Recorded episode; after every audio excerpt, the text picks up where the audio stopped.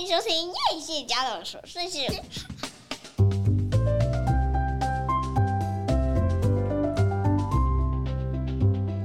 欢迎收听叶谢家的琐碎事，我是粉米娜，我是夸米，大家好久不见，新年快乐！新年快乐！哇，大家有在这段期间去听一下我上韩国次长的节目吗？我们其实就是因为知道有好好好久都不会录音，所以我特别把那个次长的呃连接放在我的粉丝页，但是不知道大家有没有去听，嗯、因为我们其实那一次。录了好长哦，录了两个钟头，然后总共好像剪了三集还是四集，在介绍可以看的韩剧。嗯，那天真的录的好开心哦，欲罢不能。呃，接下来好像每个月会固定做一个这样子的呃露出露出，我觉得好棒，因为对我是，我发现啊，就是每天我一定会看剧，不管再累，我在整个事情结束之后，嗯、躺在床上啊，我第一件事就是会看剧。嗯我发现这就是我很爱做的事，嗯、每天必须要做。嗯，是不是就像你健身，一定每一天一定要健身？没有哦，没有，是不是？我是每隔一天要健身。对，就是不做会觉得有一点不舒服，要让肌肉休息啦。哦，对是。诶，但是我好像也没有到这么热爱，但是我觉得这是要做的事情。哦，OK，我没有像你到这么热爱。对我来说就是热爱的事。那我们去了一个旅行哦，对我们来，对我们这个小家庭来说呢，也是一个非常特别的经验。因为大家知道我们是那个华德福家庭，所以我其实从很小一直谨守着，就是小孩太小不要搭飞机这件事。嗯。因为在我们的这个理念里面啊，都一直觉得要给孩子规律的生活。就是你就是去隔壁的这个溜滑梯，就每天去，每天去，每天去固定的地方，固定的作息，对孩子来说很重要，而不是一直把他带去你要看的世界。因为对他来说，坐飞机是很辛苦的。他们就说很像那个植物啊，移盆，你把它移走的时候，其实那个植物要重新的适应很多环境，特别机舱里头它是很密闭的，然后在高空上面那个气压。对孩子来说，其实有很多的不舒适，嗯、特别是看你飞多久。所以我真的就很乖。好了，当然一方面也是因为一家四口经费有限，哈，不太可能说一直怎么样出国。那另外一方最重要就是，我真的觉得就是要等到那个孩子可以，呃，真的可以适应这个飞行，对他不会有这么大的伤害的时候。才来做这件事。那我那华德福是说国中以后才可以，是不是？嗯、没有，就是七年级最少最少可能要在九岁之后是比较合适的。哦、就是说他们发展到了一个阶段，不要说在他还很小的时候，就是他的身体可能都还没有长好，然后他要去适应很多新的东西，对他们来说很辛苦。我知道这个理念可能跟很多家长、嗯。嗯，不以为然啦。很多家长就会觉得说，那小孩就是要适应大人生活啊。那小孩其实一下子就会习惯啊，或等等。好啦，每个人有他们的看法，但是我真的就是非常遵守这件事情。嗯、那我的确就是到了小孩现在，我们就在这个过年前呢，我们第一次全家一起搭飞机出国去旅行。那我们今天在这个节目当中呢，就和大家来分享一下，我们去的这个地方是巴厘岛。其实巴厘岛对我们并不陌生哦，因为我们在大学的时候，我当时呢，因为在一个公安公司实习，那我我这个公安公司呢非常有趣，他们就去了一个员工旅游，我当时其实只是实习生，可是他们非常大方的就邀请我们一起去，这样，我在那时候呢就邀请了夸米跟我一起去。诶，那个时候去是机票他们出吗？好像是对，好像这么棒啊！对，但你的应该是你自己出的哦，就是员工有员工的福利这样子。哦、对，然后那是我们第一次跟那个跟跟公司的人一起去巴厘岛。那后来呢？没想到去之后回来，可能很多人就听我们在说很好玩啊什么的。没想到我们在大四毕业旅行的时候又去了一次巴厘岛，这样。然后等到。毕业旅行之后呢，夸米，你又跟你姐姐又去了一次巴厘岛。哎，那个时候我不知道巴厘岛是不是一个非常热门的景点，但我觉得有几个原因，可能当时的那个状况，我觉得第一个是它很便宜，嗯啊、呃，因为你可能花一样的钱在那里可以得到更好的饭店、更好的服务、更棒的饮食享受。那第二个可能是它的气候，就基本上它不不不是很冷嘛，它就很热啊。你冬天去你也很热，你夏天去你也很热，等于它就是一个度假的地方。但是二十年过后，我们再次再重新回到巴厘岛，我发现和我当年认识的巴厘岛有完全不一样的感觉。看起来是一样，但是其实里面变化很大，变化非常大。首先，我觉得。呃，机场你知道要飞巴厘岛差不多就是五个钟头哈，就台北可以直飞。对，那我觉得幸好小孩已经很大了，所以在飞机上他们是有一点事情可以做的，比如说看看卡通啊。哎，在我们那个年代哪有个人影音设备啊？你要坐商务舱，我们你才会有自己的那个影音系统。现在不是，现在飞机就是每个人都会配一个自己的影音设备，虽然它。可能画面不是很清楚，有点小，可是就是说跟二十年前相比不一样。你看，如果二十年前那个小孩都只能看中间那个大荧幕，多崩溃啊！然后又椅子很矮啊，又坐不高，又看不到。现在不是啊，现在就是每个人都可以去点选自己想要看的东西。嗯、那我觉得还有就是，我看到很多小 baby 啊，就是一路都在哭，我就觉得其实。对于父母来说也是相当辛苦的，我非常可以理解，因为其实小孩可能在那个时间点，他可能就是要睡觉啊，然后没办法睡觉，因为你又不可能抱着小孩在路上走来走去，对不对？特别是有乱 流的时候。好，所以我觉得对于一个八九岁的小孩来说，飞五个钟头，我觉得嗯差不多可以。哎，我记得我第一次飞巴厘岛的飞机，嗯，我忘记是哪一台了，那很可怕。我想说怎么会飞这么久？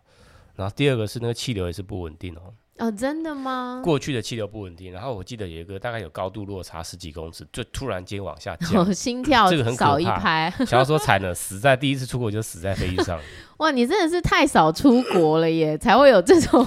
我想说怎么会坐飞机，怎么会乱成这个样子？哦，真的吗？哎，我发现可能我呃我很习惯坐飞机，所以我觉得对于乱流这些东西我还蛮。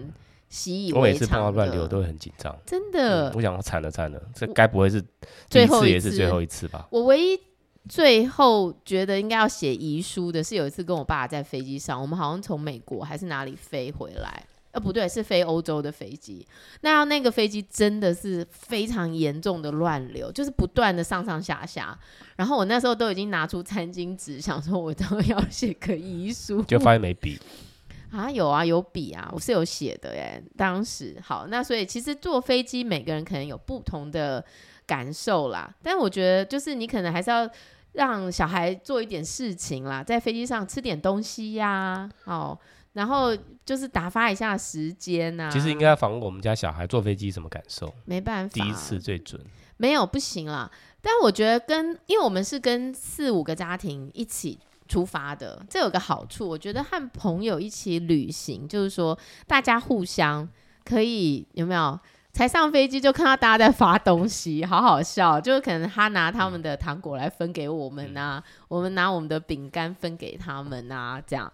那到了巴厘岛之后呢？我觉得我们真的蛮幸运的，因为我们在当地就是有很很要好的朋友，他帮我们安排了一些车子的接驳。嗯、其实，在巴厘岛当地，可能接驳是最重要的，嗯、因为如果你没有一个租车的安排啊，你接送还有每日的行程，嗯、可能就不知道要怎么去进行。嗯、因为我记得以前哈，我们那个二十年前去到巴厘岛，我们是坐那个面包车。你知道面包车就是很像中国以前的那个，还是三轮车？没有，我们当时是整个公司嘛，对所以我们是坐在面包车。因为我突然间有印象了，因为我们以前那个柜台的小姐跟她女朋友就是坐在那个嘟嘟车的那个最后面。啊、印象，为什么我对她这么有印象？因为当时是一个非常乖的女生，是不是？对啊，就是她很帅啊。她因为当时同志其实没有这么。没有这么开放，可是他当时就带了他的女朋友跟我们一起去，然后我印象就是他们就是坐在最后面那边，然后现在的车子也不一样了，不是这种面包车啦，就是是都是那种箱型车，然后可能是带带哈苏的 SUV 的那种，对对对，然后都是那种七人座。基本上我觉得所谓的七人座，就是你坐在最后一排可能不太能够呼吸，因为最后一排就是很紧，很就你有幽闭恐惧症，你可能不行。对，像我就有一点幽闭恐惧症，对对。那所以。就看你们多少人去玩啦。那我觉得我们真的还蛮有趣的，因为我们这样子总共一起出发，每一天大概就是三台车这样子。因为像我这种幽闭恐惧症，又个子矮的很可怜，因为大家就觉得说你比较矮。你应该坐第三排。没有啊，是对啦，就是腿比较短的应该要坐在比较后面嘛。我都会自动去坐第三排。对啊，是这个就是大家对我们的期望啊。不是，我自己也会觉得说，因为我的脚没那么长，嗯、你知道，因为我们同行有些青少女，那脚大大长腿耶，嗯、她可能都快一百七了，你叫他坐后面，他脚要摆哪里？嗯、对啊，所以我觉得这个坐后面是本来就必要啦。嗯那我觉得在巴厘岛，我们还有很幸运的一件事情，就是因为我们可以住在朋友家，所以我们大概头七天就是好可怕哦。对啊，看有一个谐音呢啊，头七啊，不是我的意思是说前面七天啊。我觉得朋友真的是很大方了，就是提供他的住宅给我们入住。我们朋友真的大方，真的很大方。然后你看他要花多少电啊？光一个我们住进去的那个房间，可能有三台冷气在运作，哦，你看多大，然后他要花多少电费、水费，各式各样的。而且如果他不小心听到这节目，不好意思，嗯、我们有时候温度设定也比较低。没有，因为巴厘岛很热嘛。但是我觉得很有趣的地方就是，也不像我们以前想象的这么热。嗯、我记得以前啊。我只要去到那个外面的时候，就会好想赶快进饭店的房间。而且我们那个时候，我们去，我们都是住那个 Hard Rock，你记得吗？啊，对对对，我一直想要说是到底是什么 Rock。我们住，我想说是 Rock and Roll 吗？还是没有？哦、我们那个年代 Hard Rock 很夯。现在不知道有没有，我们应该没有都不晓得。而且我我记得每一次去逛街，所谓的逛街都觉得很烦，就是没有那种什么让你觉得很有趣的。这我觉得变化最大的地方。对，但是现在的巴厘岛真的是。处处都很好买，什么小店、特色店，各式各样的手工店，做的好漂亮哦。而且不是不一定是在 downtown，它就是在一般的地方。对，你走几步，哎，突然有一家店非常吸引你。对，它整个装潢、摆设、气氛弄得非常好。对，我朋友那时候就说，哎，其实啊，开店最重要的就是你要把那个氛围做出来。你要开这个店，你就是要有这个氛围，然后让人家一进去就有那个感受，对，他就他就是会想要买这个东西。所以在台湾其实有很多时候你要开这个店，你就是要把国外的这个东西全部移植到这个地方。嗯，可是我觉得也蛮不容易的。那我先讲一下，就是我觉得这次去啊，让我觉得最棒的一件事情，就是因为我朋友熟门熟路，他们知道非常多好吃的店。那我觉得在巴厘岛啊，你真的会看到非常非常多的欧美人士去旅行，然后他们真的就是都在那些很棒的餐厅里面，嗯、你就可以享受到用合理的价钱享受到还还不错，蛮蛮蛮棒的各式各样的餐点。那首先，比如说餐厅呢，一定都是大部分啦，因为我朋友带我们去的大部分都是有游泳池的。就是那种可能不会开冷气，可是你也不会觉得很热，然后可能外面就是大海，你就可以一边看海，然后小孩就在旁边的游泳池游泳。嗯、那只是他的游泳池啊，其实都还蛮深的，嗯、它不是那种你可以踩得到底的。对孩子来说，你可能欧美人士设计的，对对对，它其实还是蛮蛮深的，你可能还是需要一些泳具啊什么的。嗯、这次去回来，我觉得最重要的事情就是很希望孩子们。都会学会游泳，然后不要怕水，然后下次再去的时候就会觉得轻松很多，嗯、他们就可以很自在的在那边玩水这样子。嗯、因为我记得我印象就是非常深刻，我小学三年级的时候就已经很会游泳了。嗯、然后我就是去到那个花莲的雅士都，它的那个游泳池是泉水，泉水游泳池哦，是冰的哦，它那个温度是非常非常低的。我每天都是一一一起来我就跳下去那个。那个泉水里面游泳，而且我超喜欢的。我小时候非常喜欢玩水，一直到长大才改变的。那我希望小孩不要错过童年的这种喜欢水的那种时光，因为你到了越大，你可能就越容易觉得麻烦。比方我们同行有一个孩子，其实他也是会游泳的，可是因为他头发太长了，所以他觉得洗头发很麻烦。我完全理解，因为你每次只要弄一次，你就会把你头发弄湿，然后你要吹干什么什么等等等。然后拉拉回来这个餐厅吼，我觉得那个餐厅真的就是完美餐厅，嗯、但是里头没有完美。嗯这是我觉得最棒的地方，就是每一个餐厅真的都很有特色。你就想象那种热带岛屿的风情，然后阳光充满洒落下来，嗯、随便拍都很漂亮。然后它的餐点，我觉得有两个很特别的，就是他们那个 menu 上面呢，一定会有两种饮料，一个叫 mocktail，就是没有 alcohol 的 cocktail。然后一个就是 smoothie，我知道啊，因为就我有点啊，嗯、就他们每一次到了一个餐厅，然后他就会有各式各样的 mocktail。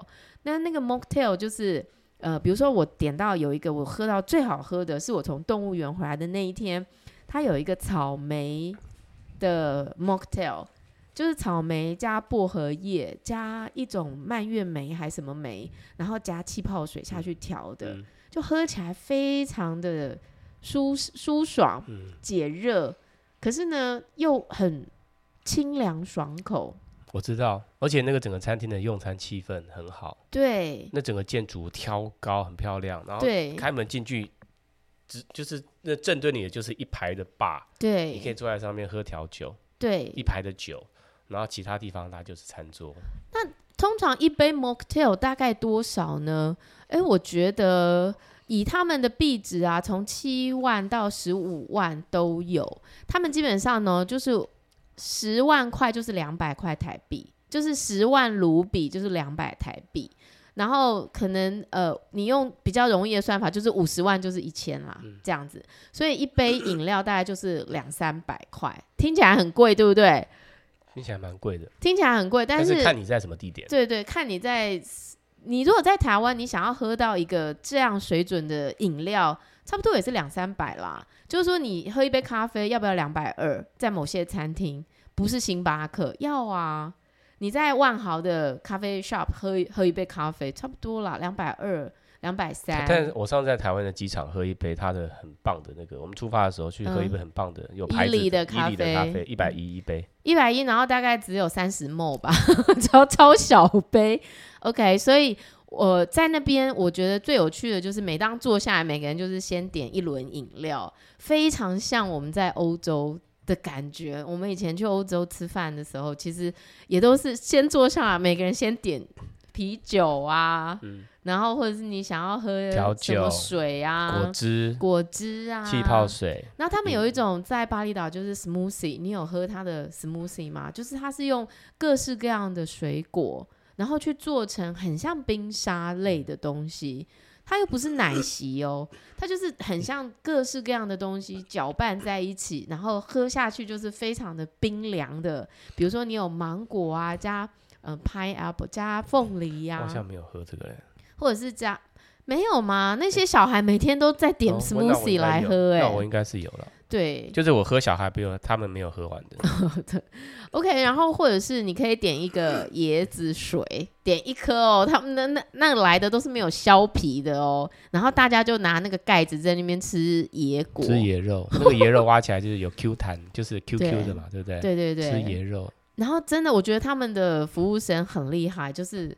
盘子超重的，他然后他一个盘子上面好几颗椰子这样端过来耶。哦、知道。我自己拿一颗我都重到快提不回家哎，就是我发现说我喜欢那个切完的 那个一整颗真的很重。嗯、那还还有很有趣的就是，因为我不喜欢喝不冰的饮料，然后我就跟他说，哎、欸，可是我想喝椰子汁，可是我要喝冰的，他就附那个冰块给你，嗯、你就自己打开然后加进去，嗯、你就可以喝到冰凉的椰子水。所以我觉得在那里啊，你可以喝到各式各样的各种饮料，还有最这最特别的就是它的咖啡啊，几乎都不让人失望。冰咖啡、热咖啡、cappuccino、frappuccino，各式各样都非常好喝。哎，哎，我也觉得哎，我觉得蛮特殊的，就是我们其实去了非常非常多的餐厅，因为每天最少就是两间嘛。我们就有有一次咖啡有喝到有甜的。哦，对，连甜的都蛮好喝的。甜的都蛮好喝的。对，因为他们的呃，我们比如说我们在韩国，我们会说我们要那个嘛，I A Ice American Coffee，冰美式。可是他们没有这样讲，他们每次讲要喝一杯热美式，他们说 long long black long black，然后就有的真的是太 black，比较浓啦，有些没有这么浓，对，哦，但是它稍微偏浓一点，但我觉得 OK，你可以加冰块，对，但你可能不喜欢温的，但我觉得加冰块还不错。所以我觉得这个跟我二十几年前去巴厘岛对于他们的饮食。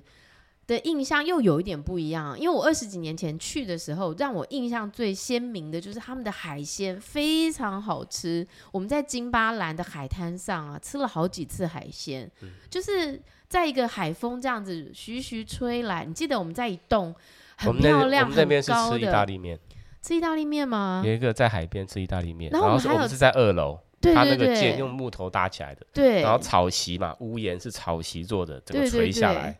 很有异国情调的那种餐厅，但是我们还有去金巴兰海湾吃烤龙虾、烤花枝、烤什么虾子啊，超好吃的。对对对。可是我们这次去就是没有吃到这个，这反而是蛮意外的。我想说这次一定会吃这个，没有哎、欸，这次吃到的就比较像是说在餐厅的一些美食。那他们的美食的确有些也是非常的特殊，然后也。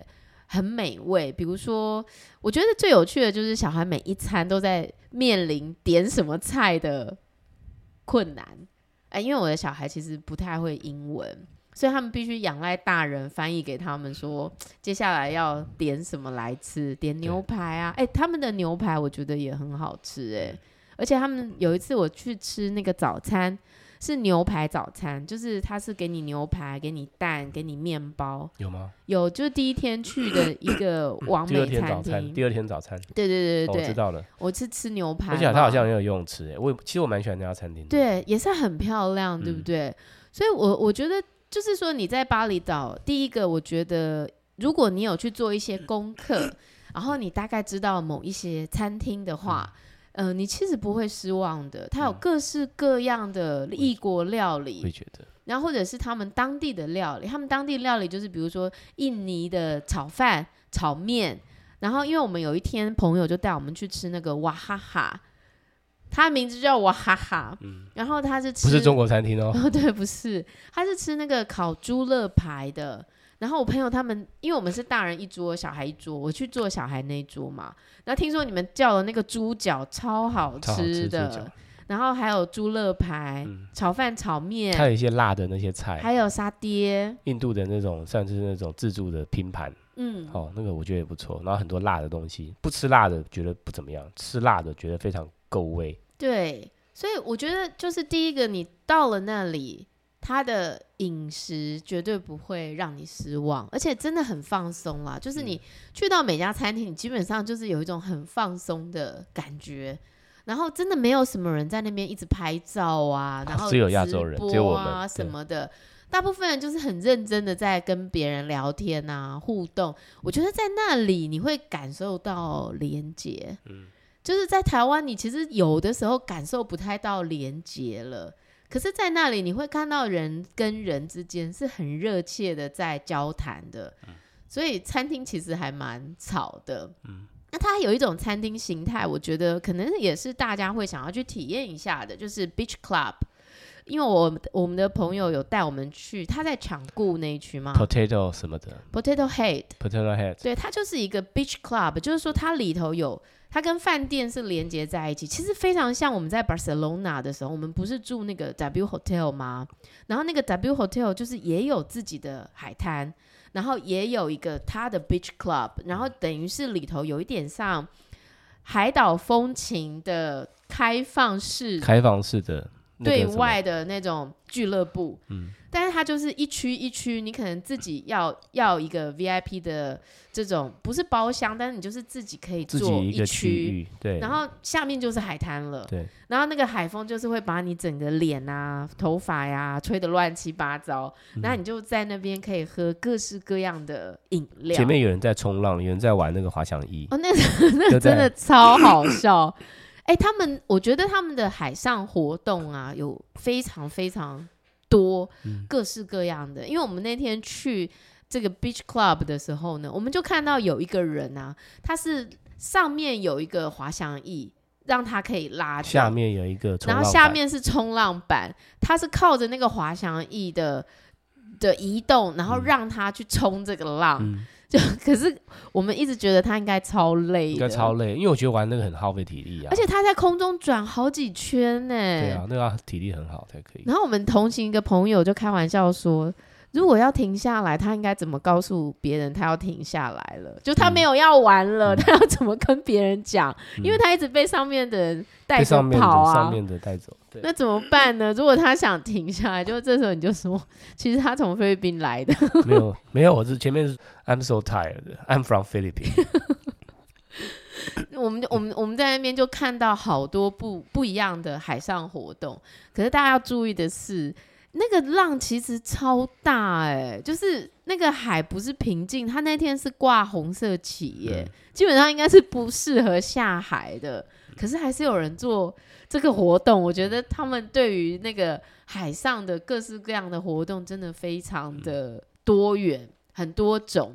所以我觉得如果你们非常喜欢，呃，浮潜啦、冲浪啦、潜水啦。啊，或者是像这种海上的各种活动，我觉得巴厘岛也是一个蛮适合你们去的地方。而且那个海滩上，好像到了那个世界大熔炉啊，你各式各样的人种都有看到。对啊，哎、欸，我听说东方人、亚洲人、印度人、中东人都有。哎、欸，我听说那个 Potato Head 的那个饭店也是 W 哎、欸。你知道 W 就是给人一种很 fancy 的现代的那种感觉，嗯，然后你在那个 beach club 就是会有一点点像那种电音啦。嗯、坦白讲，我觉得对。我们这个年纪的人来说是稍微有点吵的，就是说可能年纪大了没有想要这样动之动之的，可是对于年轻人来说，应该就是一个非常非常 fancy、很值得去体验的一个氛围的地方。好，那我们这边先休息一下，等一下回来。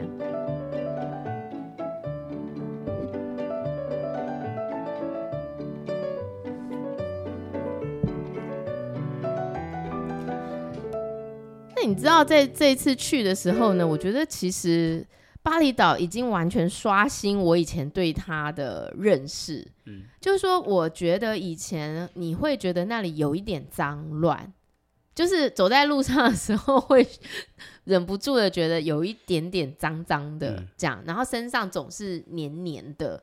可是我这次去，不知道是不是因为我朋友带我们去的，都真的都是一些他挑选过很棒的区，所以你反而会觉得他们其实还蛮进步的。重点是，我觉得在这里的人都非常的和善。就是你会知道你其实很安全，即便八点路上都没有路灯，然后你走在路上的时候，其实你还是会觉得是蛮安全。我觉得安全感是在旅行当中一个非常重要的东西。比如说，你如果在 Barcelona，你晚上自己走在路上，你不会觉得你很安全，你会觉得有一点点可怕，嗯、因为你不知道什么时候会被抢。嗯，这样。可是我觉得在巴厘岛不会，不会有这种感觉，对。即便走过来的人欧骂骂、欧噜噜，看起来就恐怖哎，可是你也不会觉得好像很可怕或什么的。那呃，我们在那边呢，基本上都是就是跟着车叫司机车，然后一起出去玩一整天这样。我本来其实对于司机这个行业感到有一点辛苦，就是说。呃，他们这样包车一整天，可能我朋友他没有认识了，所以他的租车费是不是相对来说便宜一些？我不晓得。但是我们基本上一整天一台车就是一千块台币左右，嗯，那大概就是从早上九点多到晚上八点多的这样的一个行程。那你就会发现说，那司机其实很多时间一直在等待。比如说我们去吃饭，我们去高级餐厅吃饭，那司机要吃什么？嗯那附近他能找到他吃的吗？我有时候都会有点好奇，你知道吧？可是哎、欸，司机就是乖乖的在那边等，然后等到你去超市买东西，大包小包买，你永远都会看到哦，他车子已经在哪里了。嗯、那在这当中呢，就发生了一个我觉得很好笑的事情，就是我朋友本来坐别台车嘛，然后后来他跟我们同台车的时候，我朋友就说：“哎、欸，那台车司机真的很夸张啊，搞什么竟然帮我们带去加油这样？”哎、欸，以前啊。我没有注意到这件事情，他没有讲之前，我不会注意到这件事。然后后来才想一想，说，哎，对耶，因为我朋友说，哎，他要来接你之前，他就应该把油加好，他怎么可以就是开车带大家去加油？这不是浪费大家的时间吗？对啊，浪费大家集合干嘛玩乐的时间啊？我觉得是有道理啊。对啊，是啊，但是我我以前没有想过这件事情。然后因为我朋友就跟我说，其实巴厘岛的人就是可能也蛮乐天的。嗯、他们其实很多人啊，加油就是加小小一瓶，就是说他们赚的钱只够加小小一瓶，他就加小小一瓶。他所以他们的油啊，并不是只有油枪里面的油。他们有很多都是那个放在架子上，然后都是这样小包装的，真的、哦。因为他们的钱就是只够加这样，那就是先加这样。嗯、所以我有一一度也在想，司机是不是没有钱，所以司机只能先就是加一点点油，加今天刚刚好的，然后不够又去加。结果我发现那个司机真的很傻，因为他第二次又带着我 我朋友又去 加了一次油，这个一定要严重抗议啊！对，我是没有想到，但是你知道，因为我们那台车，我从头到尾都只坐一一台车的司司机开的车，刚好。然后我觉得我非常推荐我的那个司机，他非常年轻，他就是只有二十岁。我的那个司机也很好。哦，我知道，我知道，因为我我觉得。一开始我们不是三台车出去的时候，然后其他两台车突然左转嘛，嗯、啊，只有我们这台直行啊。嗯、结果我们不是就问我们那个司机说：“哎、欸，这其他人左转呢，你怎么直走？”结果那个司机就说他们是 wrong way 这样。嗯、然后后来真的证明说他们走错路了，嗯、结果我们这个司机是走对路的。嗯、我那时候就觉得说：“哎呦，这人蛮厉害的。嗯”结果我发现，在巴厘岛的司机很多种，那我们这个司机开车特别稳。就是你看他开车都不会刹车啊，或什么的都不会有那种不会跟你急刹啦，然后躲避车，突然间给你往左往右。对，因为你知道巴厘岛的路真的比我想象中的还小条哎、欸，就是我以前怎么没有这种印象啊？哎、欸，这个就是你不觉得这没有进步吗？照理说过了二十年，那个马路会进步，可能已经进步过了，因为以前可能是。十字路、石头路哦，以前石头路，现在是柏油路，有可能。但是以前没有，马路还是这么小。以前没有这么多游客，哎，嗯，现在游客真的多到爆，我们每天都在塞车，然后每一次去哪，那个车程大概都要一个多钟头。嗯，可是我们那个司机真的是非常会开车，就是不会让你觉得头晕目眩，或者是他在会车的时候，我都常常觉得说这样过得了吗？我都觉得他车都快开到人行道上了，哎，可是没有。就是好好的开过去。嗯，那我觉得在这次当中呢，让我有一个非常非常好笑的事情，我觉得也很有意思，我跟大家分享一下。就是我们最后一天要从我们住的饭店准备要去到这个机场的时候，那结果呢，没有想到这个司机，我们本来跟他说十二点半到，呃，来接我们就可以了。可是司机就说 OK，没问题，那我会提早过来 stand by。所以呢，还不到十二点呢，他车子已经在饭店门口等我们了。那我们就想说啊，既然他都来了，那我们就早点出发。我们基本上应该是一点四十五分，必须要抵达机场才对。可是我们就想说啊，没关系啊，就早一点去，搞不好过年啊要回去的人超多啊。结果呢，这车子呢开在路上呢很挤哦，就是那个路真的都是塞得满满的。可是就在这个离机场差不多还有三十分钟的时候呢，我就听到说奇怪，这个轮胎怎么会有一种一直一直压到那种挡挡泥板的那种声音哦，你就会觉得那个轮胎这样咔嗒咔嗒咔嗒的声音。然后这时候匡明呢也觉得很奇怪啊，他就说：“哎，对呀，怎么会有一个声音？会不会是轮胎怎么了？”然后司机呢，就在行进当中的时候，因为在塞车嘛，他就说：“啊，那你等我一下好，我开车开开车门，我来看一下。”这样，结果呢，他一打开车门，哇，不得了，轮胎已经烧轰了，其中一个轮胎可能压到了不知道什么东西，然后就没气了。然后这时候我们大家就这样面面相觑的想说，车开到一半，然后破裂是不要弄这样。结果那司机呢就非常镇定的说：“OK，没有关系，我会修理。”我还想要跟他问他说：“哎，你知道哪边有那个轮胎行可以可以换轮胎吗？”对，因为照我们来说，我们一般就是我们通常也不会换轮胎嘛，对，对不对？我们也没有器那个那些器械，所以我想要问他说：“你要在哪边换轮胎？”而且我们那个车子后面是装满了很多行李，我们每个人一件就是四大件，然后又有一些手提什么的。OK，他就他说没关系，他就慢慢靠左靠左，因为他们在巴厘岛都是左驾嘛，哈，他就慢慢慢慢靠左，然后他就把车开上那个人行道。然后我们就说，我们在这边是要等待救援还是怎么样？我们是要等别的车来接我们吗？他说：“哦，不用不用，你们都坐在里面，还开冷气哦，车子还在还在发动，开冷气。”然后他说：“我要换轮胎。” 我一想到，我就一整个觉得太不可思议了。然后他在我的驾驶座副驾驶座那边的椅子下面拿了器材千斤顶。对。我们一家四口加上行李一件二十公斤，然后都在车子上，然后他竟然用千斤顶把整台车顶起来，然后在非常短的时间内把轮胎换好，厉害！我必须说，我这个司机，我以后去我一定要指名都找他啦，他真的好强哦！而且看起来他们都通常都准备备胎啦，对啊，他们备胎是放在那个车子下面底盘那边后。对。而且他换完，他还要想办法把换下来的这个轮胎再塞回车子，然后再跟行李一起。他塞不回去，所以他放在后车厢，不知道为什么要塞不回去。对啊，但是就是要一起带到那个修车厂，等我们都去了机场之后，哦，所以我觉得这个经验让我非常惊艳呢。就是说，第一个，你永远要提早啦，你不要时间都算得刚刚好。像我爸说的，飞机不会等你，你宁可你去等飞机。好，提早一点出发不会碍事啊。第二个就是说，我觉得他们的人啊，怎么都这么处变不惊啊？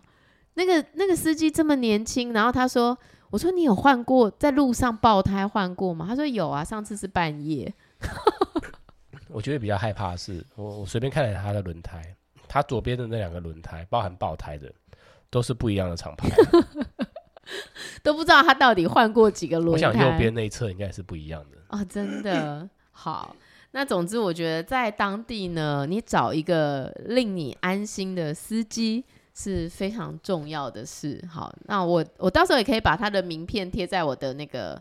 呃，贴在我的粉丝页啦。你们如果有想要去旅行，想要找他，哎、欸，我在国外啊，现在其实都非常流行用 WhatsApp 哦，嗯、就是用 WhatsApp 去联络各式各样的事情哦。你要跟餐厅联络，你就加他的 WhatsApp，然后打给他。嗯嗯、然后你要跟这个租车公司联络，你也是加 WhatsApp，然后打给他。就大家在国外流行的不是 Line，是 WhatsApp。我觉得 还蛮有趣，蛮有趣的。在中国就是 WeChat。哦，那我觉得 WeChat 有治安问题啦，所以我们绝对是不会用 WeChat 的。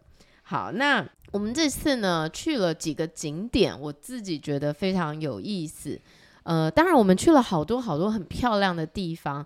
那对我自己，我觉得比较有趣的几个印象深刻的，呃，可能是那个水上乐园，我觉得真的很有意思。它叫 Waterborne 是吗？对。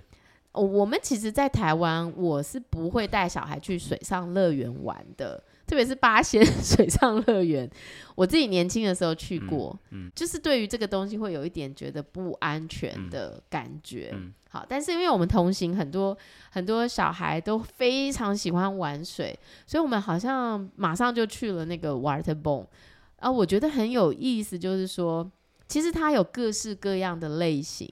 从低难度，然后可能到高到挑战肾上腺素的，对，都有高空落下了，对，这种自由落体的形态的都有。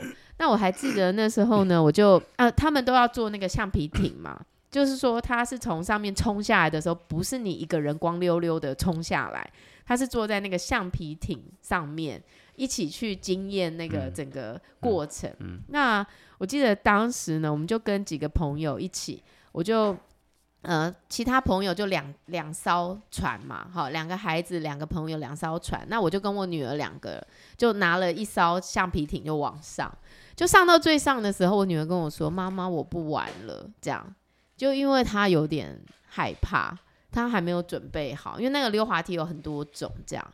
然后我就拿上去，她就跟我说：“哎，她不想玩了。”这样，我在那个时刻其实本来有点觉得是哪一个？是我们后面在玩的那个。绿色的。哦，还是在前面的，就是、就是它会让突然间心跳少一拍的那个。哦，就是它下来的时候有一个单人还双人？双人的。哦，不是单人的，有一个单人很可怕的，不是，它有个落差，它有个高低差这样，那我怎么办？他不玩，我只好自己玩呐、然后你知道在排队的时候，你就前面是那个韩国年轻男女，你知道吗？就是那一些小男生啊、小女生啊，大家在那边尖叫啊，然后用什么 GoPro 自拍啊，然后在那边表现的好像超可怕。然后你知道我就是一个中年大妈，然后呢拿着那个超大的那个泳圈上去，那工作人员还跟我说：“哦，你不能用这个，因为你是单人，你还要再去换一个蓝色的泳圈。”嗯，你知道就是超麻烦。没有，后来他们不知道去哪里就拿了一个给我。你知道，我就一个人非常寂寞的，就是从那个水道这样子冲下来。妈呀，真的是蛮可怕的，可怕的，我知道。对，可是我觉得就是，呃，我不知道从哪边听过一句话，就是说，当你越觉得恐惧，你越要张大眼睛看啊！杀人者的购物中心，杀人者的购物中心那个里面的那个郑静湾，不是就跟他的那个侄女讲。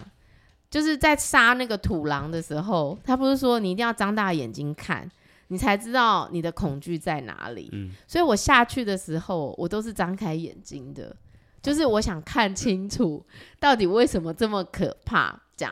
那我下去之后，反正最后就冲到水上嘛，我觉得很好玩。就是其实那个可怕就是一个瞬间，那个落差。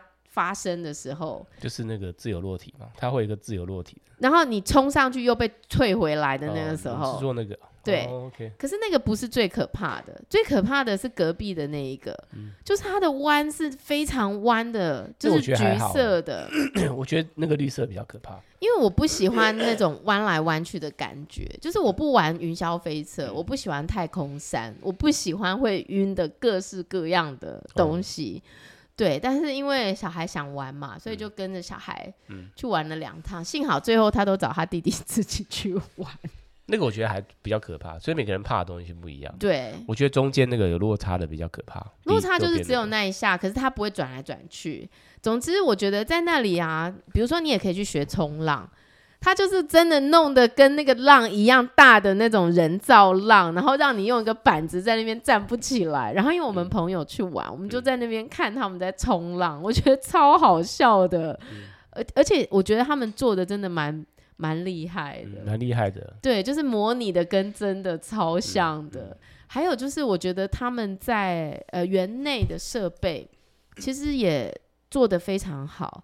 比方说，因为我们有同行的朋友没有去玩嘛，然后他就有一个有点像，就是也是包厢一样，你就是也可以坐在那边休息，然后一样就是永远可以点非常多的饮料，随时随地很多饮料你可以喝，酒啊、椰子水啊、嗯、果汁啊、嗯，然后又可以点吃的。哦，必须说他们的薯条真的好好吃，哦，真的好咸，好好吃哦。好脆哦，就是外面是酥脆，嗯、里面是软的，嗯、哇，真的是超级好吃。就你就会觉得说啊，反正就在那边玩一整天，就是真的超放松的。就是其实我在那边好像玩到那种最可怕，我也不敢玩。还、啊、有那种，他有那种单人很高的一个人，然后把你的脚板抽掉。我不知道是抽掉，你也可以，它有一个下面一个垫子，你也可以跟垫子这样子，比如说你趴着从上面这样滑下来。哦，对对对，对，但它是垂直的。对对对对对，那个其实我不敢玩。我们同行有一个朋友很厉害耶，他去玩那个自由落体，就是说它下面是透明的，然后他把你的脚的一个板子抽掉，你就直接掉下来。真的、哦？非常恐怖哎！他去玩那个哎，他都不会心怕自己心脏病突然间发。他的新朋友哦。对，我们的新朋友，不要在那边乱讲什么东西。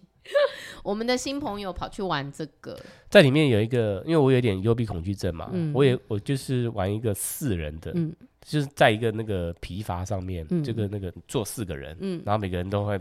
什么？哦，你们跟两个孩子一起去玩？对，总共四个人，嗯，然后很大，那个也是蛮刺激的。而且那边有一段是全黑的，将近我认为至至少有十五秒全黑的。那你不是要疯掉了吗？真的有点疯，我想说再继续下去我就不行了，你就要吐了吧？对，全黑大概十五秒到二十秒，哦，而且它那个是转来转去，你比较不喜欢。然后它也有那种落差的那种，像自由落体，哦，太可怕了。对，说到这，我发现我儿子是完全不怕这种东西的。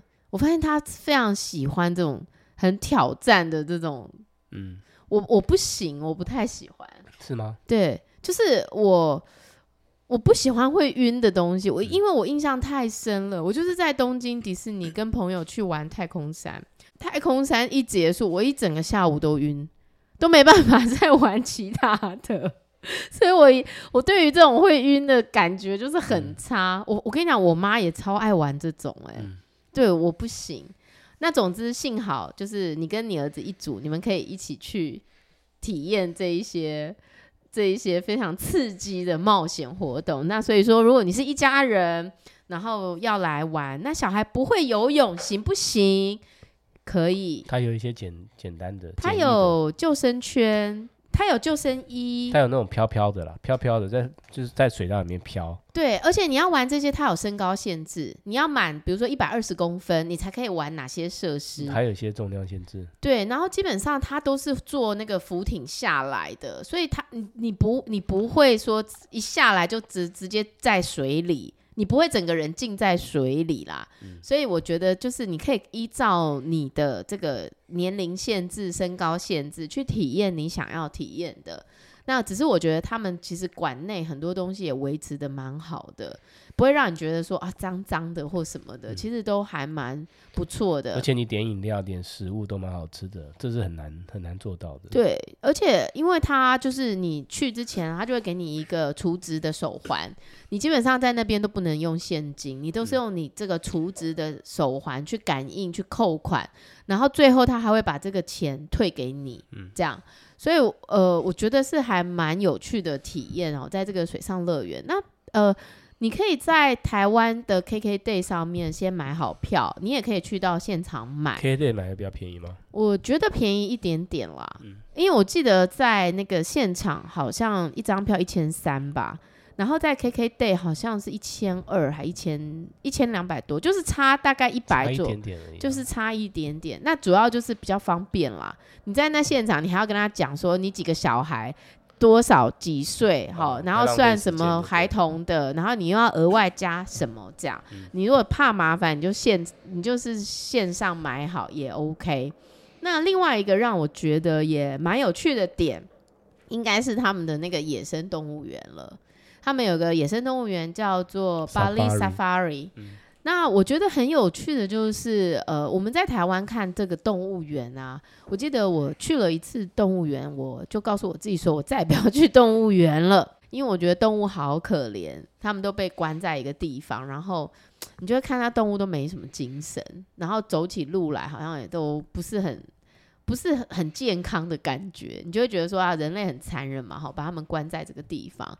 但是我们去到这个巴厘岛的这个野生动物园的时候，呃，我有一个很特殊的感受，就是我觉得那里的动物怎么感觉还蛮……因为你知道巴厘岛的各种动物都很瘦，你在路上看到狗啊、猫啊、鸡呀、啊、牛啊，甚至是松鼠，都超级瘦的，你都会想说他们是不是没有饭吃，所以他们这么瘦？可是你去到那个动物园啊，我觉得最有趣的是他会安排秀，那在这个秀当中呢，有三种不同的秀。呃，第一个秀就是综合各种动物，比如说它的指令下到哪，那个鸟就会飞下来，嗯，然后可能那个老鼠就会爬上绳索，然后可能猴子会出来，然后可能下到哪一个指令的时候呢，你又会发现有不同的动物在那边窜来窜去，嗯，那你会发现说，他们在这个动物的讲解里面，其实讲了很多保育的教育的知识，好，嗯，你应该怎么样去跟动物相处，那这些鸟是怎么样的鸟？这样子，那我觉得他们的动物看起来都还蛮不错的，蛮健康的，状态还蛮健康的，身心健康。对，特别是还有一个秀，比如说是那个老虎的秀，是那个一般啊，一般的老虎，对，孟加拉虎，对，就是只有亚洲才会有老虎，体型比较小。然后他可能就是要让你看老虎是怎么捕猎的，比如说他会冲到树上去吃鸡嘛，嗯，然后可可是他就跟你说老老虎下树其实很困难，嗯，就他要下那个树的时候，你就会看到那个他是这样慢慢慢慢爬下来，而且他是跟人一起做表演，就是跟他们一起互动，然后他也会演绎给你看，说老虎的生存地是不是有发生一些危机这样子。嗯那他就会有一些教育的东西在里头。那我们也有看到大象的秀，我觉得那个大象的秀也蛮好看的，就是一样啊，就是他会跟你说，其实就是人们就滥垦滥伐，然后让大象其实基本上他们的栖息地也都被剥夺了。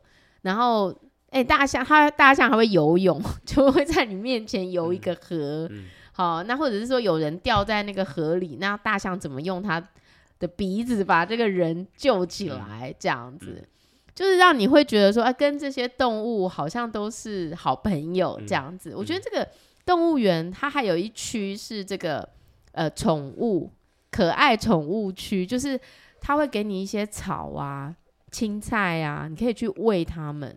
我必须说哦，这个动物园是我喂过最久都喂不完的动物园了。嗯。嗯你如果是去，比如说什么宜兰这种什么小鹿斑比啦、斑比山丘啊，你就会发现说他们都拿一些很干的东西，嗯、可能那些动物都不想 吃的草，然后让你去喂它们。嗯、可是，在那个动物园，他们给你的食物其实看起来就是很新鲜。因为没有啦，它那个动物是偏小型动物，所以你拿那些同样就是同样体积的那些草，它就会吃比较慢。嗯那你在台湾，很多都是那个牛啊，不是牛或者是马、啊、羊啊，它都吃很快，你知道吗？不是，而且有些他们都不想吃啊。可是我就我就觉得这个动物园它给的食物是比较新鲜的。嗯、然后比如说它的兔子很多嘛，那些兔子看起来都很可爱，毛色啊各方面，你都会觉得那些兔子其实是有好好被照顾的，嗯、而不是只是为了说。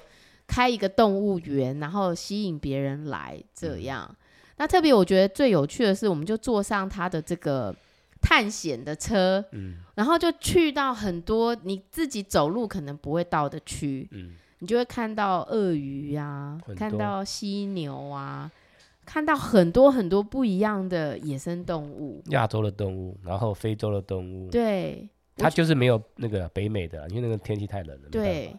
那我觉得其实那个行程其实真的蛮有趣的。嗯、你基本上在这个动物园，你可能早上十点到，你大概可以玩一整天到下午大概四点半左右。嗯，四点。而且还有很多区我们没有去，比如说那个什么水上的夜生、哦、水上夜行馆、夜行馆，然后还有一些水上的东西。哎、欸，我听说如果你是六点多进到这个动物园的话，你是可以坐上它的那个龙车。去喂老虎的，哦、真的、啊，对，拿生肉喂老虎哦，嗯、然后那个老虎会爬上你的车，哎、嗯，哎、嗯，那我就恐怖哎不，但是我我知道它其实有饭店，嗯，你是可以住在里头的，可是因为我们当时要订的时候，可能因为它是过年，所以他饭店一个晚上两万，我我觉得是稍稍微有点太贵，我觉得稍微有点太过分了，因为他是在一个蛮偏偏远的地区，嗯、就离我们去可能去程就要一个半钟头。所以，如果你住在那边，你可能也就是只有动物园可以玩啦，好像是没有必要说一定要住在里头一个晚上这样子啦。嗯、不过，我想我们如果下次去，应该不会去动物园了，嗯，对不对？嗯、呃，我不晓得、欸，也许 Waterbone 你也许会去，但动物园应该就不会去了、嗯。不会啊，我朋友就说，光动物园他都去了五次了，哦、对，就小孩喜欢嘛。那我觉得小孩在里头真的还玩的蛮开心的，嗯。呃当然，他还有一个行程啦。我这样讲出来，就觉得自己很不保育。嗯、就是他有个骑大象的行程。嗯、我自己本身是不骑大象的，因为我有听说，就是呃，因为人们做这种观光的需求，导致很多大象其实他们的脊椎都受伤，嗯、而且其实他们是没有被好好对待。你你没有骑嘛，对不对？我没有骑。我们我跟我儿子骑，骑过去的左边全部都是那些大象，嗯、就是就他们会轮班嘛，嗯、那边大概有至少。十只左右大象，真的。那现场可能在那个现场在工作是两头大象，嗯嗯，然后在那栏杆里面大概有八九只大象，嗯，那他们看起来都还好吗？都还好啊，嗯嗯，他们就是就是也是一样啊，身上都有一些装备啊，是，就等着要轮班这样子。哦，好，因为我之前就是有看过人家去泰国做这些事，然后就是有人在呼吁说不要不要这样做，其实这样对大象是不好的，嗯、这样。那因为我觉得小孩他们就是去的时候第一次，嗯，就是可能要尝鲜这样子，嗯、所以我还是有让他们去骑，我自己没有骑啦。那、嗯、我下次应该也不会做这样的事情啦。嗯、但是因为我觉得他们的大象在那里其实也是被照顾的蛮好的，嗯、跟跟那种你看到虐待那种好像又不是同同样的。但是我就是有听说，好像对他们的这个，嗯。脊椎这些都不是很好，这样子。那总之，我觉得动物园行程也是一个蛮有趣的行程。嗯、那我们还去了那个乌布。其实我以前对乌布的印象一直都是一个艺术村，嗯，就是说你在乌布可以买到非常非常多的手工艺品。哎，老实说，我觉得哦，在巴厘岛让我最喜欢的就是它各式各样的手工艺品。嗯、我所谓的手工艺品，并不只是木头的叉子啊、筷子啊这些，而是你会发现，他们一个餐厅里头所用的桌子、所用的椅子，就是简简单单的，就很有设计感，而且非常的轻巧。嗯，不一定很厚重哦。然后我觉得。好像在那边，你很轻易的就可以感受到一种很舒适的氛围。嗯，那在乌布呢，我们其实一开始是去了一个梯田，哦，那个梯田也非常漂亮，走上走下的。你在那边还弄坏了你的那个 GoPro 的杆子嘛？对，因为我那个杆子，我在拍别人的时候，嗯、那杆子，我那杆子可以伸一点五公尺。那因为我想要说要比较比较比较震撼的那个画面，我就那个。那个因为有人在荡荡秋千嘛，高空荡秋千，高空荡秋千，我就那个杆子跟着他一起滑，你知道吗？嗯，就没想到它下面有一个钩子，钩子有一个绳子，不小心我的那个 GoPro 被勾到，然后就整个就被带出去。但我觉得最神奇的就是他们那工作人员其实很负责，就他知道我们的那个 GoPro 掉。掉到下面了，他一个工作人员马上下去找，欸、很赞哎！而且其实那个时候我、嗯、我因为我昨天有看影片，嗯、那个影片我那时候一直在拍，嗯，所以那个整个翻出去掉在水里面的画面都拍到，都拍到了，还有被他捡起来的画面，交给我，其实一直都在拍。那你应该把它剪出来，对不对？我们应该好好称赞一下这边的工作人员，因为他下去那个 GoPro 掉到一个池塘里，他那个是水稻田啦，哦，就是里面都是泥巴呀，泥巴。然后结果他还这样子手伸下去一直找，挖对，就挖起来之后发现少一个，少一个配件，少一个滤镜，我会再请他帮我去捞那个滤镜。就既然他还能够捞到，我真的是太佩服他们了，太佩服了，真的就很敬业，然后人真的很好，也不会在那边觉得说捡不到了啦，不用捡了这样子。我非常喜欢那个地方，你知道为什么吗？为什么？因为我的 GoPro，、嗯、因为那个地方是软的。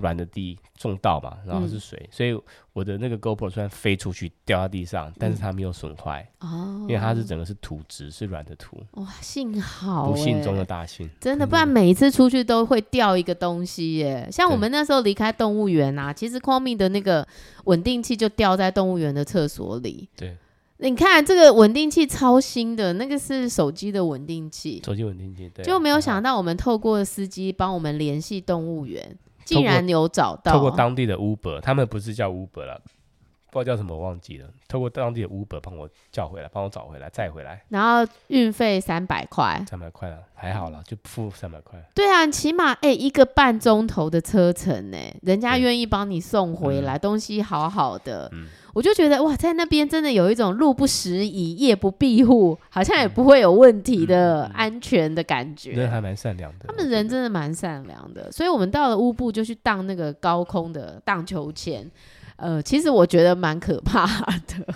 哦，我觉得那还好，我觉得我有点晕，我就不爱晕的东西。当那个单人的可能好一点，但当单人的可能比较，它是对外嘛，哈、嗯，可能比较没有那么让你觉得好晕眩的感觉。嗯、哦，那总之在乌布，我们其实也体验了那个走这个稻田啊，上上下下呀，结果没想到你们父子两个各踩一各踩一脚屎，各踩一脚泥，不小心那个旁边，因为可能刚下过雨，可能。可能前隔天应该是前天晚上，然后拍照的时候不小心，你知道吗？那个脚想要说来站站稳一点，就往旁边踩，就一踩旁边是个烂泥，天哪！就幸好呢，在巴厘岛其实很快鞋子就干了，我 那个鞋子全部都脏了，超泥，而且哎、欸，最好笑的是，我记得当时有人跟我们说，我们去巴厘岛啊，就是要去买他们的拖鞋。因为那里的人都穿拖鞋嘛，一年四季，所以他们的拖鞋一定会做的非常耐穿。事实证明，那里真的卖拖鞋的好多，哦，各式各样。我们有买，你有买吗？我有买啊，我有买一双拖鞋回来。Oh, OK。对，然后我觉得他们那边的拖鞋真的也就是各式各样，什么都有。以前你如果在台湾只穿那个哈瓦那、哈维尼亚还是什么的那个牌子，嗯、你不用啦。你听说那个牌子是巴西的？对，巴西的。嗯可是你去到那边，你就会发现有更多、更多、更好穿，我也觉得更便宜的牌子，购物天堂。而且我觉得它还有一个购物的，呃，让我觉得很惊艳的，就是我觉得他们的冲浪的服装服装有非常多的选择。嗯、像我们台湾呢、啊，你要买到小孩的冲浪服啊，或者是防晒服、防晒衣，或者是呃浮潜的那些设备，你可能都只能去迪卡侬。然后就是选择有限，嗯、可是你到那边，你就会发现他们的艺术的那种呃创作，他们的颜色，他们的那种鲜艳度，然后他们做起来的那个各式各样的，都会让你好喜欢哦！你真的每一套都很想买给小孩买回家，特别是他们那种呃巴厘岛风情的那一些丝质的。他们不是丝质，他们叫雷银啊。嗯、他们用的那个材质，对，是叫 linen 是不是？呃，我不知道怎么拼。E linen。他们就是很轻薄的那种材质的衣服，小朋友的那一种。超级多，就是每一件真的都超可爱的，会逛不完啊，真的逛不完呢、欸。那我在那边真的很想要，我我买了防晒衣回来，可是我其实很想要买一个比基尼回来，穿在那个防晒衣里面的。嗯、我也很想帮我女儿买一套，可时间真的是有限，都没办法好好逛街，嗯、因为小孩都不给人家逛街啦，稍微逛一下，小孩就一直翻脸这样子。嗯、好，稍微讲的有点久，先再休息一下。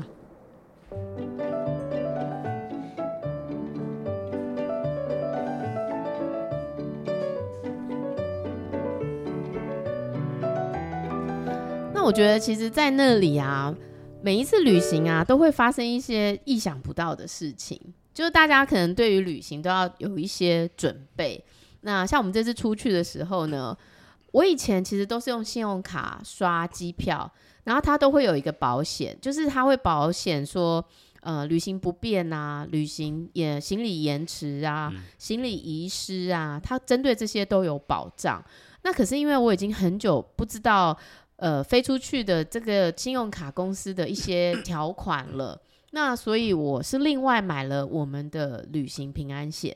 那我觉得旅行平安险在旅行过程当中其实是一个非常必要的准备，因为你其实真的不知道说你在国外会发生什么状况。虽然我们同行有朋友是非常非常厉害的气功老师，你也知道说其实不用担心这么多。可是因为真的大家都很累，而且大家都玩得很忙，你怎么可能说？有什么状况的时候还去找别人帮忙这样子，所以我觉得旅行平安险，特别是因为现在的这个航空公司很忙碌，呃，起降很频繁，其实行李遗失或 delay 的风险又更高。那如果你买了这个旅平险，其实它相对来说就是可以增加一些保障。嗯、我们同行就有朋友行李没到啊。我们以前在欧洲飞的时候啊，最高兴的就是行李没到，因为你马上就可以出发去买了。我记得以前呢、啊，嗯、一个行李箱没到可以赔六千，嗯，你就马上去百货公司买东西，然后这些收据到时候保保险公司都会赔给你。嗯、你等于是行李总是会到嘛，嗯、只是比较晚到，可是你就可以花花那个保险的钱去买很多新的东西，这样子。嗯、那我在这一次呢，就是在这个我我记得是我们去吃张鸭子哦，因为巴厘岛有一个很有名的餐厅哈、哦，古色古香的叫张鸭子，然后我就进去吃饭的时候，我一进去的时候就一直觉得。不太对，我也不知道说不上来哪里不太对，因为我也不是那种八字很轻会怎么样的人，我通通常很少。可是呢，我在那一餐当中就吃不太下，然后他饮料上来的时候，我就觉得这饮料很不好喝。正常饮料都很好喝，我点了一个荔枝茶，嗯、可是他那荔枝茶就是非常浊这样子，不知道为什么。然后我也不以为意啦，反正就结束，我们一样就去了很多其他。行程啊，逛街啊，然后艺术品买一买啊什么的，就回程。我坐在最后面，到回家的时候，我就突然间觉得我的肩膀非常非常的重，就是好累，然后累到我进去朋友家，然后我在客厅的时候，我就趴在桌子上，因为我觉得我有点动不了，这样我很难描述我的感觉，就是就是你知道你不太对，可是你不知道你怎么了。是太累吗？太累，有可能太累，没有睡好。没有，我每天都睡超好的，就是我在朋友家真的每天都睡非常好，所以我就想说不可能太累呀、啊。而且坐最后一排，我常常坐最后一排啊。没有最后一排坐很久啊，坐两个小时。可是也不至于会累到这种程度。然后我朋友就说：“你怎么了？你要不要先回去洗个澡？”这样子。然后我就回去，我就想到那时候戴安就是有跟我说，有一个品牌嘛，就古堡无患子，他有出一个叫做平安招福的一个艾草的沐浴乳，哎，我当时就把它带去。我想说，你旅行在外，你都不知道随时随地会不会遇到一些跟你空间不一样或磁场不一样的东西，所以我就带了那个沐浴乳来，因为戴安那时候有跟我说。这家的产品真的是很有效果的，然后虽然它很便宜，对，我现在分享给听众的意思就是，我真的觉得是有效的，嗯，就是它的什么喷雾啊、平安喷雾啊什么的，我就洗了一个澡，可是你知道我在洗澡的时候差点吐了，嗯。哎、欸，我其实没有吃什么东西耶，因为我很饱。嗯，我其实那天去吃那个脏鸭子，我都没有什么吃，哎，搞不好你就食物中毒而已。就是没有吐，可是我想吐。嗯，对。结果我出来的时候就躺在床上，就没办法动，因为我就觉得我好不舒服，我稍微移动一下我就要吐了。这样，那你也莫名其妙，你也不知道怎么回事。总之，到了隔天，我又早上去洗了一次澡，嗯，就恢复了。然后到了第三天就完全好了，那我就觉得，哎，其实有有的时候在旅行当中，你可能真的会遇到一些你自己也搞不清楚为什么会这样。我是希望就是推荐给大家啦，嗯，这很便宜，它那个沐浴乳一瓶好像才两百多块钱，有够便宜的，但是它真的还蛮好用的。嗯，我觉得蛮聪明的，会有想有人想到做。就是这种沐浴乳，对，不然你要洗艾草嘛，对不对？就是清洁用品，很对。嗯、然后因为我朋友就跟我说，通常你如果遇到这种事的时候，因为我也不确定这到底是什么啦，吼。但是你如果直觉觉得这是磁场的一些能量的交换的时候呢，你就把你的名字念一下，嗯，就不断的念你的名字，然后让你的这个魂魄可以归位。你下次叫你们老师再去巴厘岛开课啊。这么热，我想他不会喜欢那么热的地方。啊、那我就觉得说，哎、欸，对耶，我那时候怎么没有就是好好念一下我的名字？但是我真的有感觉是，是我好像有一个魂没有回来的那种感觉。当我趴在桌上的时候，我就是有一种觉得我少一个魂的那种感觉。那总之好了，后来就是平安。度过没事，这样我发现旅行啊，平安真的是非常非常重要的事。因为我们后来呢，在最后两天，我们就移动到另外一个区，在巴厘岛呢有一个新的区域，因为它的发展就是根据它的开发程度，可能就像台台湾这样，比如说台北，呃，最先开始的可能是西区，然后再来到东区。好，那在巴厘岛可能一开始最热门的可能是库塔。然后再来可能是呃哪里，Nusa Dua 或哪里。那最近最夯的应该就是 Semiyak 水明漾这一区。那我们就是住在水明漾再往上，就是叫抢固的地方。这样朋友推荐我们去住在一个叫 O 叉 O 的 Villa。那我觉得这个 Villa 我其实自己也蛮推荐的啦。我觉得它除了泳池真的太小之外，我觉得它在里头的各种机能就是一应俱全，呃，它有附给你各式各样的烤箱啊、瓦斯炉啊，它不是瓦斯炉，它是电，它是电 IH 炉啊，嗯、就是它是那种电的那种炉，嗯、四个炉哈，嗯、然后又有付给你微波炉啊。面包机呀、啊，好、嗯，最棒的是它给你洗衣机，而且呢，这个洗衣机还可以洗烘完成，嗯，而且烘衣服不会缩水哦。我觉得它有点像干衣机的那种功能，就是你拿出来会有一点湿湿的，嗯、可是你稍微把它晒一下就干了，嗯嗯、这样。那所以我觉得你去外面啊，最棒的事情就是你不用带一袋脏衣服回家洗。你在外面就可以把所有的脏衣服洗干净，这是最棒的旅行。嗯、那这家饭店呢？呃，这家 villa 呢，就基本上就是你开门进去，你就是有一整栋你自己的。那你上二楼还有一个中层，可以让你办公用的。嗯，它有附一些 printer 啊，然后它还要给你一台显示器。对，嗯，那你再进去呢，你就有自己的一个大床的。嗯。两个人可以睡的房间，自己的卫浴。那同时一楼也有一个这样的卫浴，而且你一打开它的厨具哦，你们如果有看我的照片，应该就发现说，哇，它厨具什么都有，嗯，碗啊、盘啊、筷子啊、嗯、杯子啊、嗯、酒杯啊，嗯、等于是我觉得这家就是住宿其实真的蛮棒的，嗯，蛮棒的，应有尽有，应有尽有，而且还有那个嘞，还有那个，它那个是什么？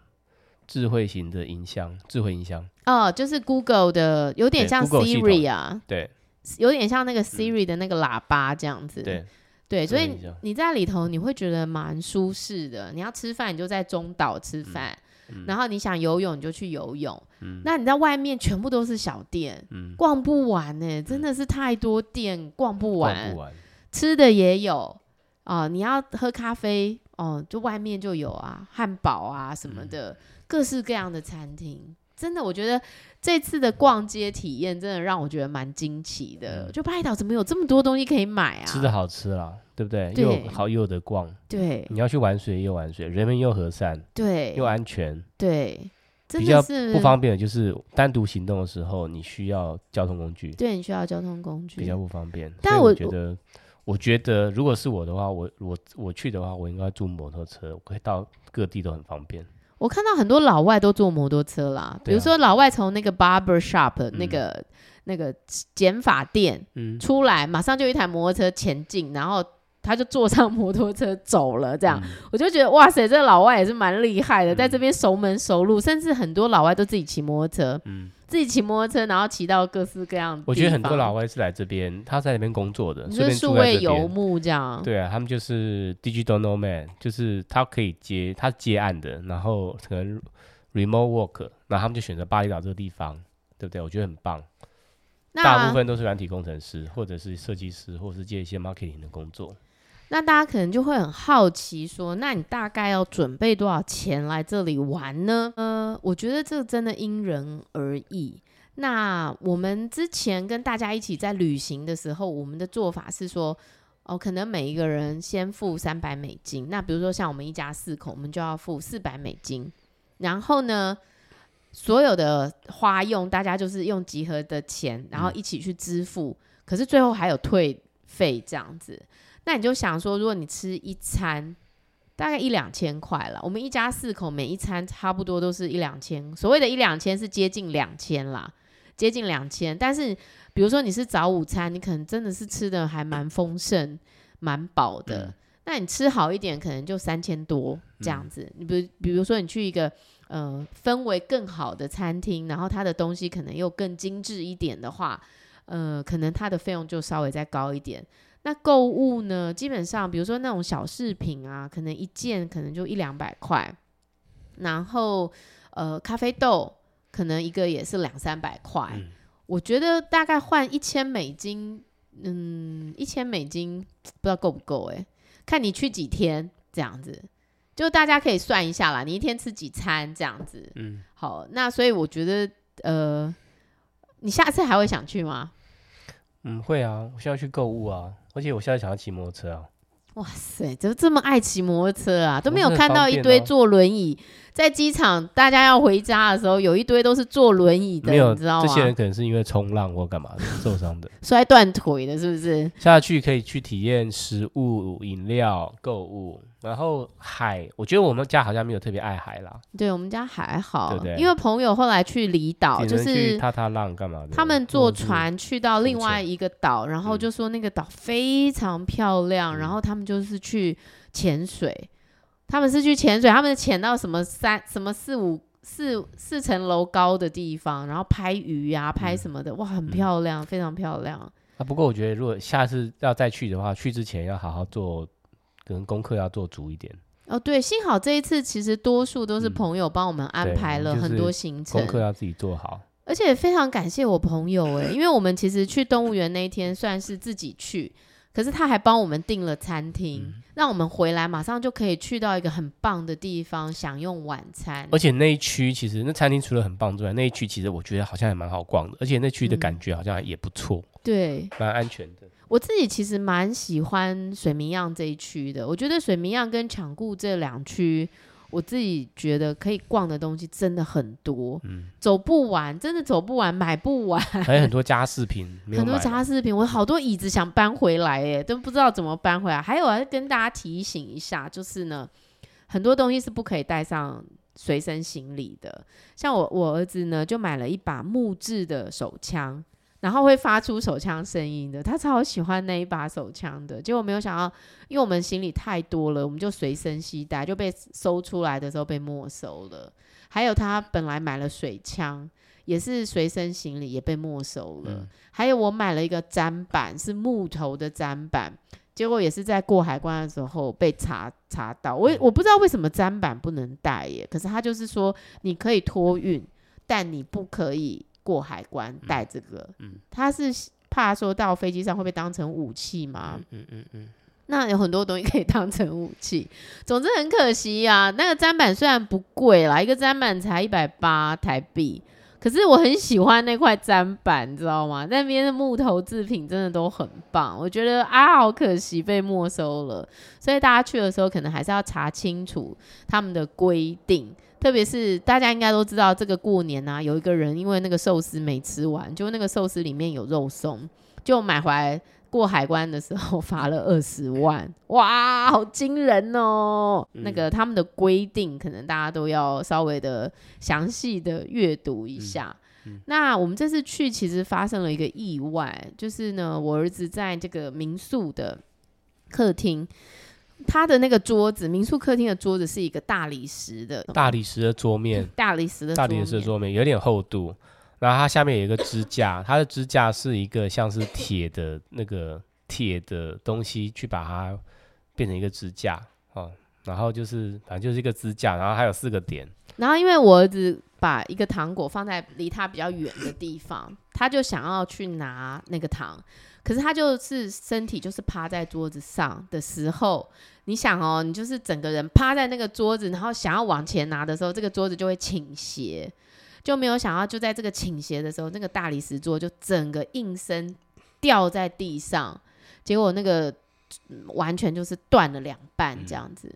哇！我那时候看到我儿子脚迅速的抽起来这样子，我就想说，幸好他的脚抽得很快。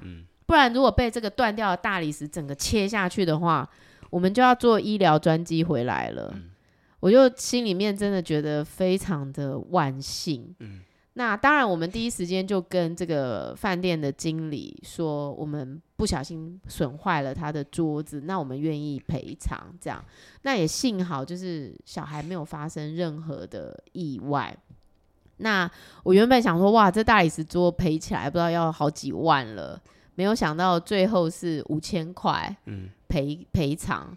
那因为我有保旅平险嘛，所以我就去问了我的业务说，这样的状况有没有可能旅行会赔？那我今天来跟大家说明，呃，如果你买了这个是旅平险，然后你损坏的是饭店大厅的物品，旅平险会赔。可是因为你是 villa，所以它是你家的东西，你就等于是房间内你有保管责任，他就没有办法赔给你。嗯，好，这就是一个经验啦。就是这样子。你觉得我们的那个 sales 会帮我们那个争取吗？会啊，会啊，因为别人也不知道说我们到底是住哪一种类型的嘛。对啊，对啊，对对，但是当然就是可以去跟他就是协商看看啦。那你如果真的争取到可以赔给你的话，那你真的这次付了旅平险就非常值得，就非常值得，而且他送他一个礼物。对啊，对啊。好，那我就是觉得说啊，出一次国，你真的。带着小孩，你就会有很多很多各式各样的学习哈，你会学到很多很有趣的事情啦。那我觉得幸好大家都是平安出去，平安回来，这件事最重要。我觉得还有一个事情很重要，就是如果下次还要再去的话，嗯，真的是那个东西不要带的太多哦。对，就带你完全不要的衣服。然后去那边丢掉，全部丢掉，然后买新的。好啦，我知道你也丢了不少啦，应该是最近又准备要好好购物了。没有了，没有，真的没有。那总而言之呢，我们就这样子度过了九天八夜的行程。那我觉得很感谢我的朋友的邀约，然后还有他们的很慷慨、很大方，而且非常热心，谢谢他们规划行程。对，他们规划了真的非常多的行程，嗯、那当然还有，我想大家在我的脸书粉丝也有看到我们去按摩。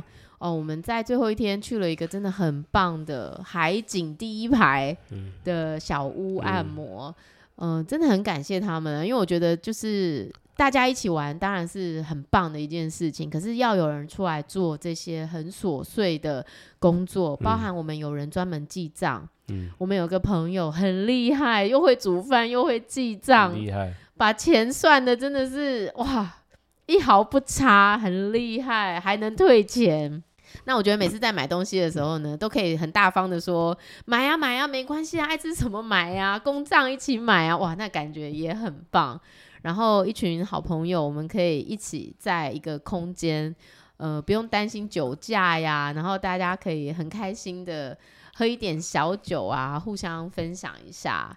那小孩他们也有一些他们的学习，我觉得就是大家一起出去玩，真的就是有很多很有趣的事情。嗯、去了一次之后，有没有觉得说，嗯，其实有的时候就是偶尔安排一个这样的全家旅游，其实留下来的回忆其实还蛮精彩的。当然啦，出发总是有好的啊。特别是就是小孩比较大的时候，嗯、比较。嗯比较可以掌握很多事情的时候，那我们其实回来的时候，发现我们的行李箱损坏。就我女儿的行李箱，呃，拿回到家的时候，发现那个行李箱裂开了，而且第一次出国就损坏。没有，她之前这个行李箱可能也用了一两年了啦，嗯、就是去其他地方旅游有用到，但是都没有上机啊，在国内旅游而已。对，那它是一个那个二十寸以内的行李箱，然后我们就马上跟华航 claim。对，这是又又是在教听友，就是当你行李箱 损坏的时候，你要跟谁 claim？当时这个行李箱买的时候大概两三千块吧，那反正我就跟华航 claim，然后他就请我写信去一个 email，然后呢要备妥你的护照啊、登机证啊、行李箱条啊、行李箱损坏的照片啊，那你的资料都 send 过去之后，他会判断说他有没有办法赔偿。那他也很快就回复了，就马上就说那我们赔你一个新的行李箱，然后年后寄出这样。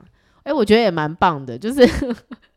虽然啊，你如果买 Remova 的，你就会觉得这个他赔给你的行李箱你不会要啦。嗯、当然，根据你的行李箱的程度不一样。那我我只是想跟大家说，如果你发现你的行李箱损坏的时候，你是可以不用摸摸鼻子算了的，嗯、你还是可以就是去索赔，去根据你的那个你的条件，然后去做一个这样的索赔的。嗯、这样好，那哇，今天讲好久哦。我们剩下的就等这了周末再来录给大家。接下来呢，我想会是一个非常非常忙碌的一年。我这几天还尽可能的在懒懒的，什么事都不要做，因为我好怕一开始动工就有很多很多要忙的事情。好，那让我们期待一下接下来的节目，可能会有很多不一样的新的来宾。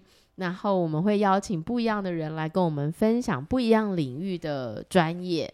那我们今天的节目就到这边，谢谢你的收听，我们下次再见，拜拜。